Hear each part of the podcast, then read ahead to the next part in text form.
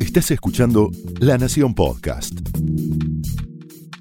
A continuación, el exitoso ciclo de entrevistas de La Nación Más, ahora también para escuchar.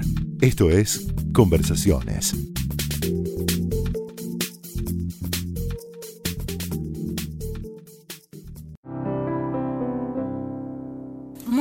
Temas para hablar que atraviesan el mundo de la educación y la reflexión acerca del conocimiento, de cómo nos estamos educando, de cómo se forman las élites en la Argentina, las élites gobernantes, los intelectuales y también los jóvenes y las nuevas experiencias que tenemos los adultos con el sistema educativo.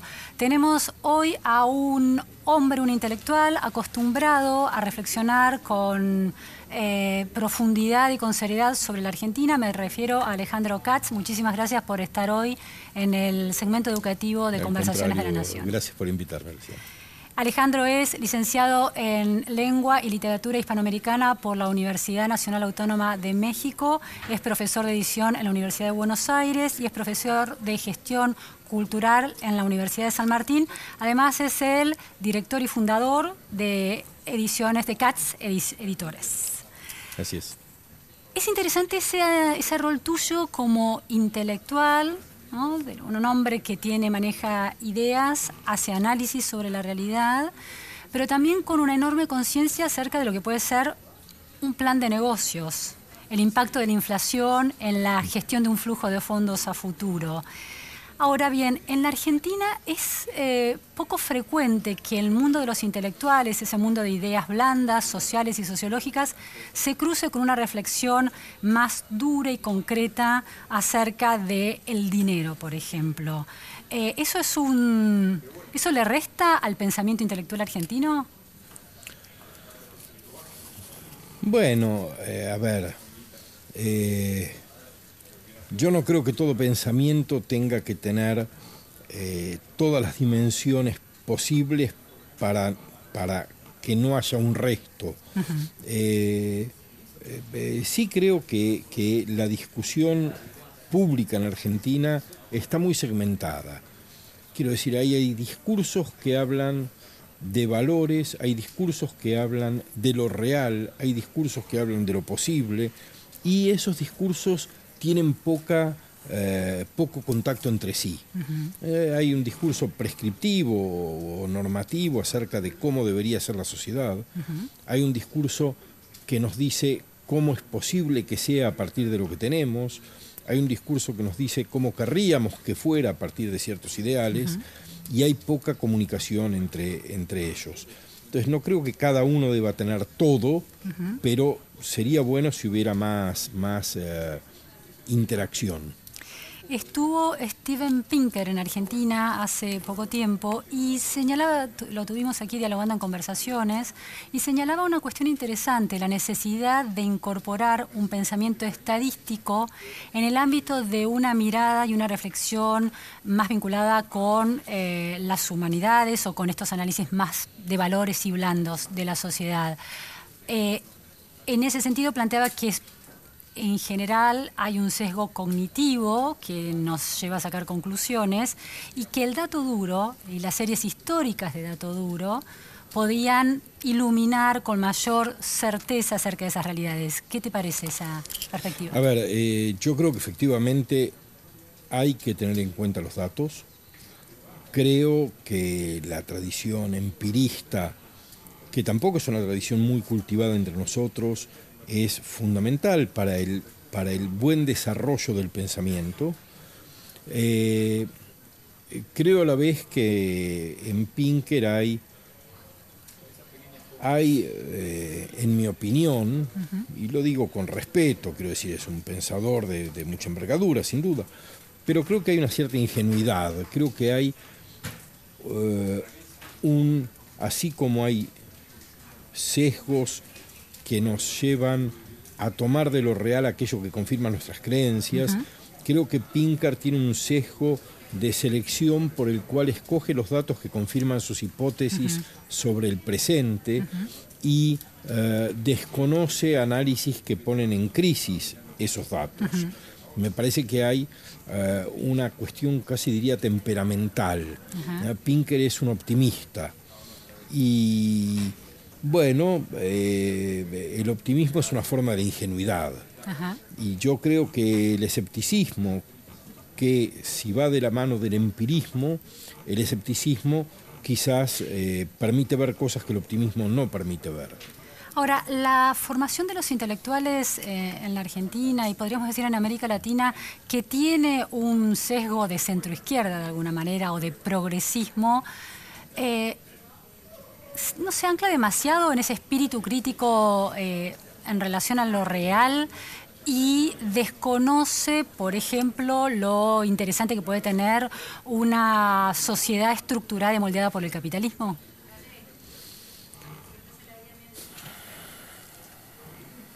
Es una pregunta muy difícil, Luciana. Eh, yo creo que, tiene que haber un movimiento, diría, dialéctico entre el reconocimiento de lo bueno del mundo y la crítica de aquello que convive con lo bueno produciendo eh, malestares diversos. Eh, la condición del hombre no es una condición confortable, habitualmente no es confortable.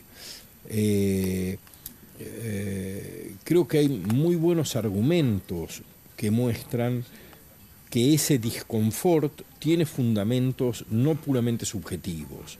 El capitalismo puede producir mucha prosperidad, pero no produce necesariamente buenos vínculos sociales, no produce necesariamente buenos vínculos con la propia subjetividad, no produce necesariamente buenos vínculos con el medio ambiente si uno mira con un mm, foco un poco menos entusiasta, se eh, va a dar cuenta de que las sociedades son ásperas, que las virtudes que Pinker enuncia no dejan de ser verdaderas, pero son una cara de una moneda en la cual eh, lo que vemos también en torno nuestro es mucho sufrimiento, y ese sufrimiento no es menor porque en perspectiva histórica haya niveles de ingreso medio más altos hoy que en la Edad Media. Eh, vemos que hay mucho sufrimiento, vemos que hay mucha violencia y esa violencia no es menor porque haya menos guerras mundiales ahora que hace 70 eh, años. Ahora, Alejandro, otra de, de las eh, grandes matrices de organización social que están un poco en cuestión en los últimos años es la democracia liberal. Hay una mirada crítica acerca de las insatisfacciones que ha producido la democracia liberal en muchas sociedades, en Estados Unidos, en Gran Bretaña, en América Latina. Y hay una resistencia por parte de parte de la intelectualidad en América Latina a cuestionar un régimen como el de Venezuela, por ejemplo, eh, porque aunque porque es cierto no es una democracia liberal, pero la democracia liberal no ha dado todas las respuestas. ¿Eso es eh, el resultado de una tradición histórica construida en las universidades de América Latina que impide ver la gravedad de ese régimen, aunque las democracias tampoco hayan sido del todo efectivas para solucionar algunos temas? Sí, yo, yo diría, creo que hay dos, al menos dos grandes fuentes del pensamiento de la tradición de izquierda. Eh, uno que es efectivamente el que señalás, una tradición a la que le cuesta decir que Cuba es una dictadura, no que Venezuela lo es. Quiero decir, hay que ir todavía más atrás. Este, un régimen de partido único de 60 años de existencia, en, la que, en el que el poder es eh, primero familiar y después de, delegación por parte del líder que se retira al que lo sustituye. Quiero decir, no poder decir Cuba es una dictadura ya es muy grave. Eh, a eso se le suma no poder decir que Venezuela lo es, se le suma no poder hacer una crítica de la Nicaragua de Ortega y de la degradación de ese país, etc. Hay otra tradición de izquierda, que es una izquierda eh, que viene de un pensamiento eh, quizás marxista duro, pero que ya a mediados de los 80 a principios de los 80 empezó una revisión muy fuerte de aquellas premisas.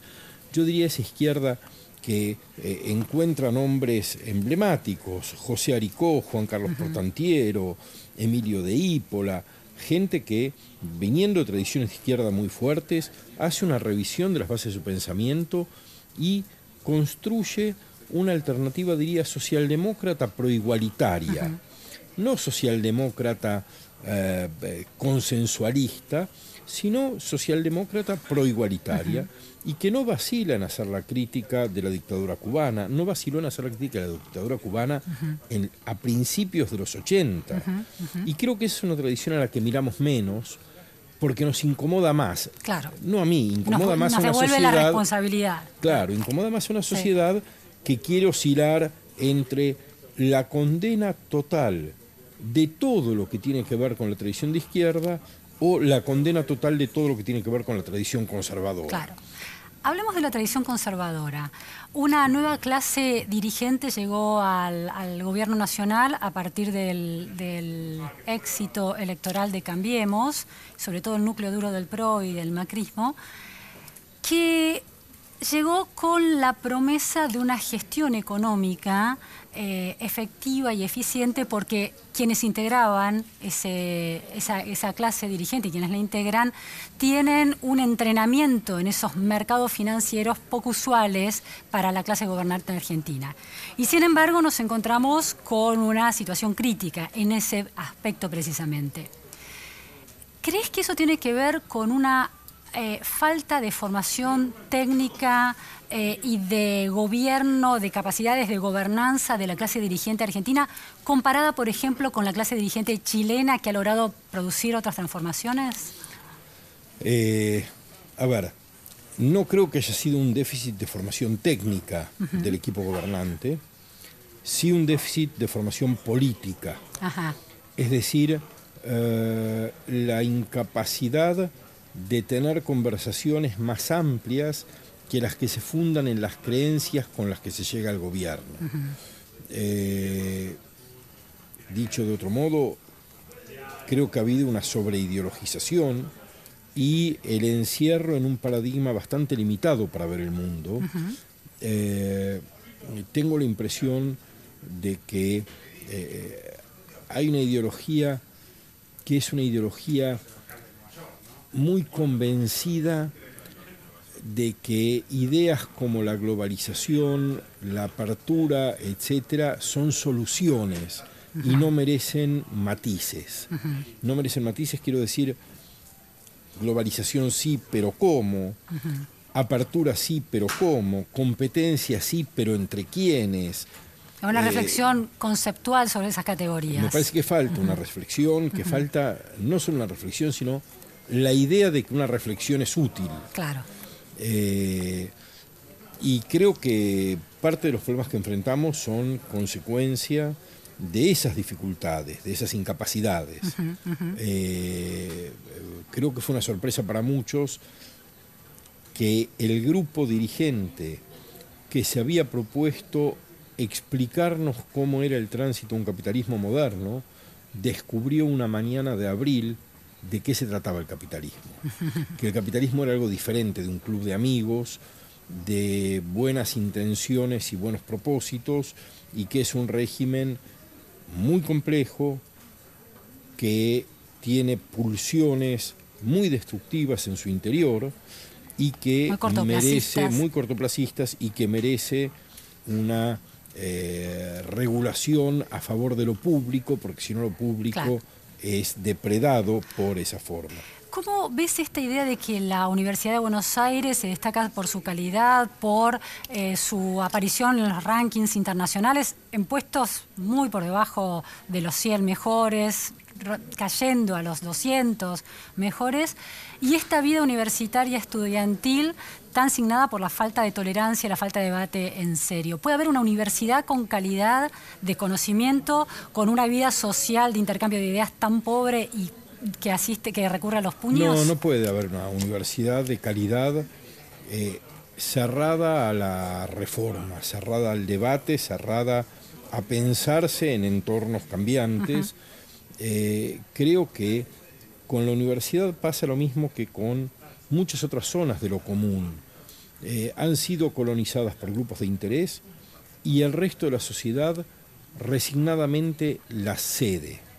Quiero decir, eh, quienes pueden pagar una universidad privada para sus hijos lo hacen, quienes pueden financiar estudios de posgrado en el exterior, lo hacen y de ese modo se deja la universidad a quienes se han apropiado de ella sin tener que responder ante nadie por lo que hacen en la universidad. Pero esto es lo que pasa con casi todas las dimensiones del Estado argentino.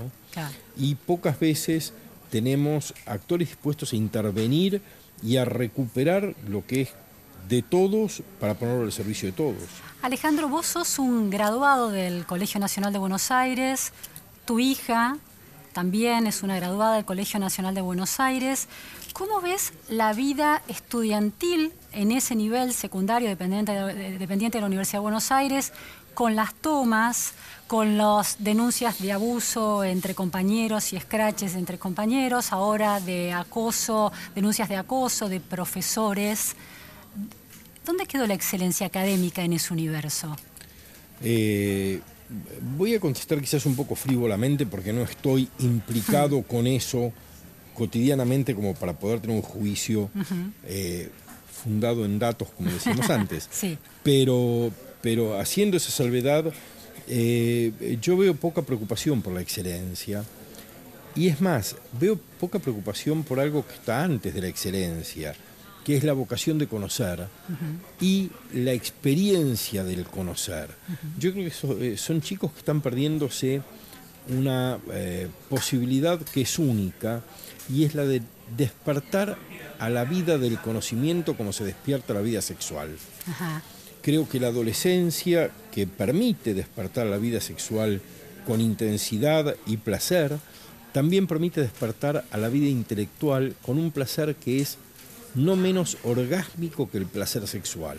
el, descubrimiento, el aprendizaje, el, tiene intensidad neuronal, física, corporal, de una dimensión extraordinaria y estos chicos se lo están perdiendo por, eh, por asumir roles equivocadamente. Ellos creen que están en, en las vísperas de una revolución cada día. y, la revolución que deberían hacer es la del aprendizaje y no la están haciendo. ¿No hay también una dimensión orgásmica en tomar el colegio, en esta práctica que se ha establecido en Buenos no, Aires? Eso es muy frívolo. Es muy frívolo. Están navegando en la superficie de la víspera, en la superficie de...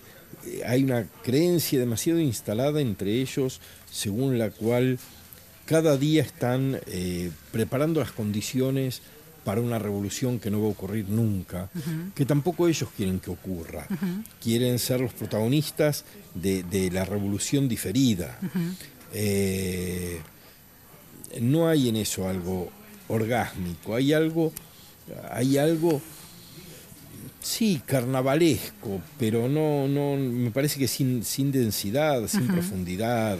¿Y cómo ves la eh, idea que muchos ponen sobre la mesa de que la formación no es solamente académica, sino también vital y ciudadana, y que las prácticas de las tomas o de las asambleas en estos colegios tan politizados conducen a ese tipo de educación este, sentimental y ciudadana? Eh, yo no creo que haya que excluir la dimensión política del ámbito estudiantil. Pero me parece que eh, cuando no es una dimensión subalterna a la dimensión fundamental, que es la del aprendizaje, hay una pérdida muy grande. Eh, lo que los chicos que están en el colegio secundario pueden aprender en el colegio secundario no lo van a aprender después si no lo hacen ahora. Y creo que están dejando pasar esa ocasión. Creo que hay una responsabilidad de los adultos porque ellos no saben lo que están perdiendo. Claro. Y alguien tiene que decírselos y decírselos bien. Bien quiere decir con claridad y con énfasis. Eh, digo, no está mal la dimensión política en el colegio, pero pero no puede ocupar el centro de la vida escolar, no puede ocupar el centro de la vida de los chicos. Digo, hay otras cosas que son maravillosas y nuestra política es una política muy mediocre. si, hubiera, quiero decir, eh, no es mayo del 68 ah. y la idea de reformar la Universidad Francesa, son, son pequeñas prácticas muy mezquinas, muy miserables, muy, muy de, muy corto aliento. Entonces, sustituir lo central a cambio de esto que es casi folclórico, ¿no? es, como, es una pérdida. es una pérdida. Alejandro, este, el Buenos Aires debe ser una de las pocas instituciones en la Argentina que defiende todavía la idea de un ingreso meritocrático, ¿no? Luego de atravesar un curso de ingreso, los chicos van dando parciales y quedan aquellos que se sacaron las mejores notas.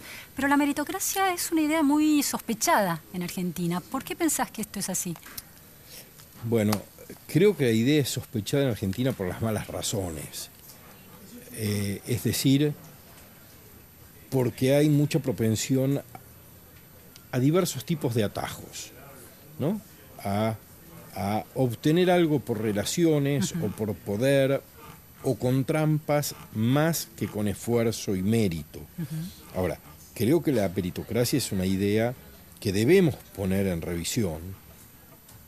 Hay un economista muy importante que se llama Branko Milanovic, que no es un economista eh, eh, contestatario, fue economista jefe del Banco Mundial, es un economista muy, mainstream, muy mainstream.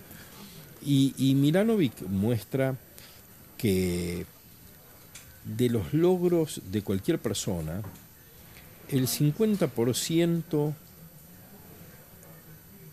depende del sitio en el que nace, del país en el que nace. El 30% de la clase social en la que nace. Y solo el 20% de lo que esa persona ha hecho. Las condiciones de partida son definitorias de las posibilidades de cada uno. Sí, en la educación se habla del efecto cuna. Claro, es el efecto cuna. Entonces, eh, no debemos ir contra el esfuerzo y el mérito de cada uno, pero debemos recordar que los puntos de partida son muy diversos. Entonces, la supuesta sociedad meritocrática, cuando la desigualdad de puntos de partida es tan alta, es un engaño, es el discurso que moraliza el éxito de los que están en los mejores lugares para obtener el éxito. Claro, cuyo punto de partida ya está en buena posición. Claro. Eh, la nuestra, como muchas otras, es una sociedad en la que ya no hay movilidad social hace mucho tiempo. Y no es porque la gente no se esfuerce o carezca de mérito para progresar. Y en ese punto la educación tampoco va a poder transformar eso porque el punto de partida es muy, está muy descompensado. Muy descompensado, muy descompensado. Eh, nosotros, vos, yo, hemos llegado a la vida adulta convencidos de que el esfuerzo basado en el aprendizaje era la condición para lo que se llamaba progresar en la vida. Sí, sí. Esa idea no funciona más en la sociedad argentina. No es ni el aprendizaje ni el esfuerzo lo que permite que alguien salga del lugar desde el que parte. Muchísimas gracias, Alejandro. Se nos terminó el tiempo. Eh, seguramente vamos a, repetir eh, una conversación con nuevos temas, retomando algunas de las puntas que quedaron instaladas. Muchas gracias. Fue el segmento educativo de Conversaciones de la Nación. Soy Luciana Vázquez. Hasta la próxima.